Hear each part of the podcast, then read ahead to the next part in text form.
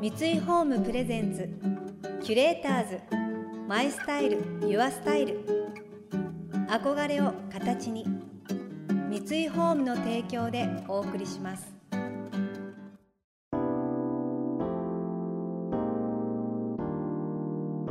溢れる情報の中で確かな審美眼を持つキュレーターたちがランデブー。今日のキュレーターズは吉本バナナです。猫沢恵美です。想像力を刺激する異なる二人のケミストリー。三井ホームプレゼンツキュレーターズ。マイスタイルユアスタイル。ナビゲーターは田中れなです。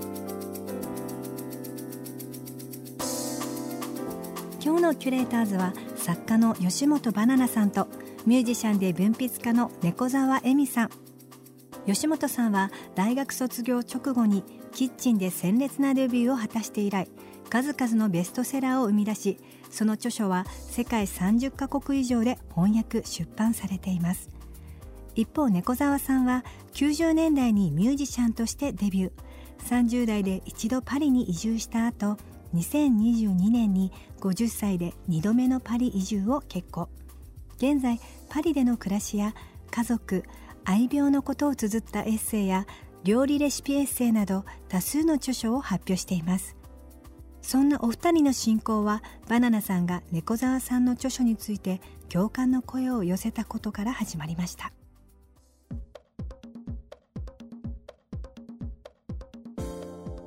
こんにちは。こんにちは。お久しぶりです。お久しぶりです。えっと今年の2月、1月とかに一度そうですね。イオビエの PR で日本に来た時にはい。初めてお会いしたんですよね。そうですね。ね、バナナさん。あの私はもちろん中学高校生ぐらいの時かな、バナナさんの作品にあって、当時福島県のはい。田舎で普通の女子高生をしてる時そんにな感じだったんですね。そんな感じだったんですよ、その時にまず最初にキッチンその後歌方うん。うん。と白川よ船とかはいあ。の一連の作品をまあ読んだんですけどなんて言うんだろう私のその当時高校生のまだちょっと言葉にならないような、うんそういう気持ちとかを感覚的に代弁してくれる作家さんに出会えた、まあそれまでまあ夏休みにうん。作文書くために漱石読んでみたりとか、うん。まあ、そういう一般的なそういうこう勧められて読むっていうのが多かった中で初めてなんていうのかな本当に心にコンタクトしたっていうう感じの、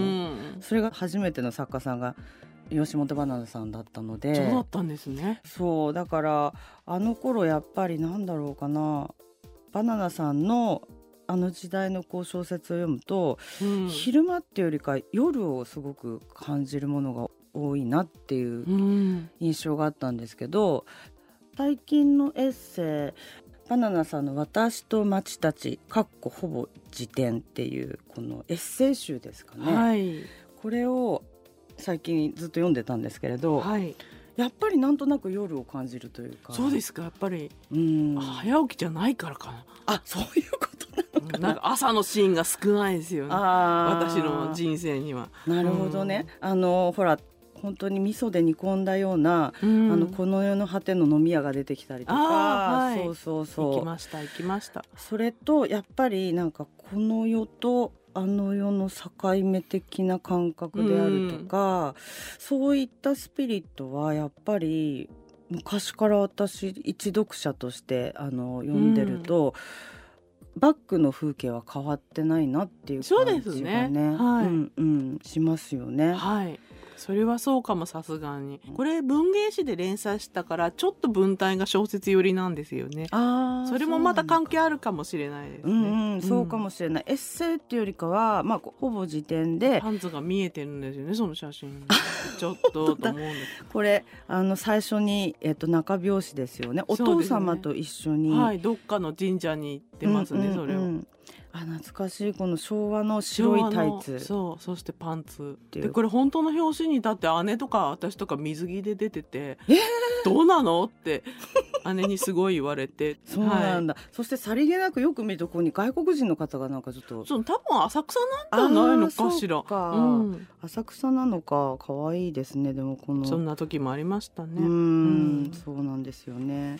でここにもまあエッセイなんだけれど出てくる方はいろいろそうなんだけどこの間同窓会に行ったらなんか初恋の人がそれを読んじゃってて、うん。もう本当にもう絶対別れやしないと思って書いてたのに。あタイミング悪く同窓会があって。うんうんうんなんかもう、うんあれほどピンチを感じたことがなかったですね人生で。ちょっとこっぱずかしかったんこっですか？ぱずかしいを超えてましたよあね。本当に、うん。あのまさかいや読む読むいやそれが読まないんですよ奴らは全員。あそうですか。はい、だってつい最近ね吉本って吉本バナナだったんだってよって知った人が結構大勢いて、あら、うん。まあでも意外とそういうそういうものかも地元って。うん。だってうちのおばあちゃんが私デビューした時に安室奈美恵ちゃんの CD 買ってきてうん安室奈美恵猫座 M 違うからって言ったら「へーって言まあでもってたので,、大体同じですよ。大丈夫。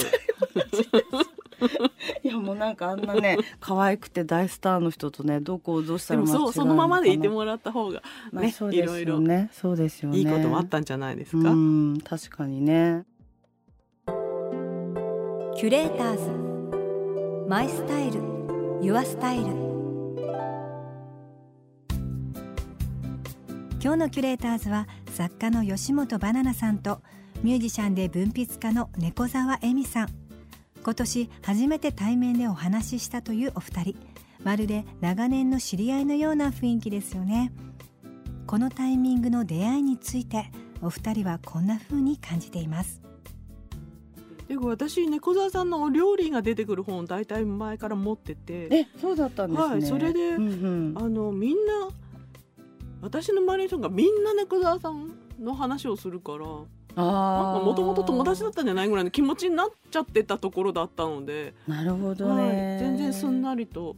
共通の友達は本当に多くうんなんか多そうな気がしますね。ですよね、うん。だけどなぜかこうバッと会うことが今までなくなかったですて、ね。そうそして今年初めて会った時も、うん、やっぱりそのもう会ってる感がちょっとあったりして、そうですね。でもそうやってこう縁のある人ってそんなところあり、うんあったりしますよね。あと私結構友達が長くパリに住んでたから、うんその関連も絶対にあるだろうなとか、あと業界のつながり、うんうん音楽とか、それも絶対あるだろうなと思いながら暮らしてきました。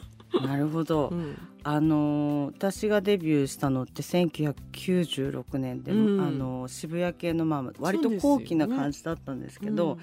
あの時代に出た、まあ、いろんなジャンルの人たちうん。例えばミュージシャンじゃなくても、はい、なんとなくうん。どこの世界にもその渋谷系と今振り返れば言うんだけれど、うん。なんか新しい感覚そのジャンルを超えて同じようなこうつながりっていうのができてたような気がするんですよね。うん、うんうん私もうちょっとアングラ寄りの世界にいたから華華やかな渋谷系の、まあ、小小沢君とかとかは会ってましたけど小沢健二君とかはうんうんうん会ってたけど、うんでもアングラじゃないとこも多分、うん。まあ、なんとなくその辺の人間関係はつながってそうだなというのは本を読みながらも思ってました。ああそうだったんですね。この私と町たちほぼ辞典を読んでいてもところどころ小沢君の名前が出たりとか、あ私の世代ではちょっと懐かしいなっていう人たちが結構出てきて、やっぱりその時代から会おうと思ったらっていうかなんかチャンスがあったら会えたのかもしれないなっていうそうですね、うんうん。感じはあるけれどでも早く会えばいいというものでもないような気がしていて人との出会いそうですね、でうん。必ずなんかその自然なあ今なのだっていう風なタイミングってうん。どの出会いにもある気がするんですけど。そうですね、ううん。んそういう意味では今だったのかもしれないですね。うん、私はね、本当に今年の頭にあのお会いした時にああ高校生の時にすごく好きだった作家さんに例えばまあその数年後に会ったらもうめちゃくちゃ嬉しかったかもしれないけど、うん。お友達には慣れてないかうもとか、ん。なんかちゃんとこう2人が同じ目線になる時に出会いって自然にこうやってくるのかなみたいな。そうかもしれないですね。うんうん。だから私すごく紹介されるっていうのがちょっと苦手なんですね。うん。よく「あえみちゃんに会うと思うからああ紹介するよ」っていうふうにに、90%外れますよね なんかそういうのって。悪いけどみたいそう。もういいかなみたいそう、まあ出会いって割とこう動物的なもので。なうんそうですね。んうんうん。こう遠くにいてもこう呼び合うじゃないですけど、うん。そして自然とこうあなんか急に会えたみたいな、うん。そうやって出会った人たちってすごく長い付き合いとういうかな、ん。でちゃんとこういい距離感というか。そうですね。ああそうそうそう、そういう大切。そうなの、うん。なんだけどやっぱり何かこうお膳立てされたりして人に会ったりするとうん。一回で終わっちゃうっていうことがとっても多くって、終わればいいんだけどそうじゃない時もあるしね。あー。ものすごく面倒くさいことになっちゃう時もあるしね。なかなか難しいですよねうん人間関係って。そうなんですよね。だからあんまりあの紹介が苦手でって言い続けてたら、うん。本当に誰もなんていうか誘ってくれなくなっちゃったりとかしいてやそれはいいことですよ。うん、間違いない。そっかそっか、うん。それでいいのか。キュレーターズ。マイスタイル。ユアスタイル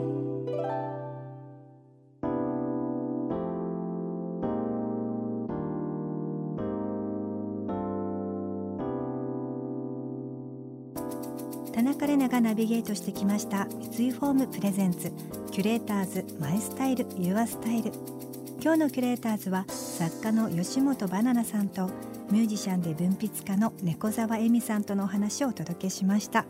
人との出会いは早ければいいというものではなくてやっぱり会うべくして良きタイミングで出会うことがお二人にとってこう大切なタイミングになったりするんですね。猫沢さんの著書猫沢家の一族は集英社から発売されています。この番組では感想やメッセージもお待ちしています。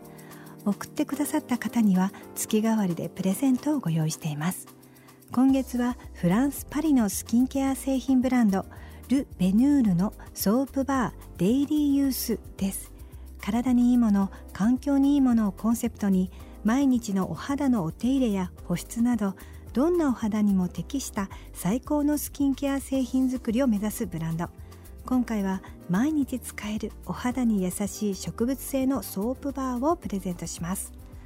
またインテリアライフスタイルなどあなたの暮らしをより上質にする情報はウェブマガジンストーリーズのエアリーライフに掲載しています。